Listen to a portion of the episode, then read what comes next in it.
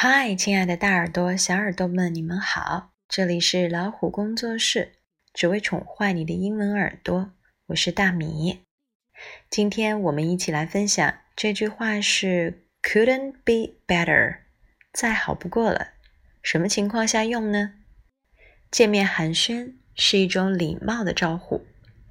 How are you doing? How have you been? 你最近忙什么？近来好吗？如果你一切顺利，就可以说 "Couldn't be better, couldn't be better，再好不过了。大山也砍得非常愉快。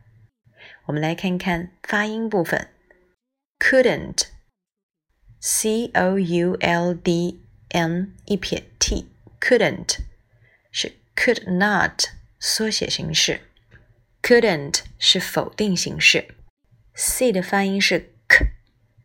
o u u c couldn't b e b better b e double t e r e be better couldn't be better how have you been couldn't be better 以后当别人问你最近过得好吗？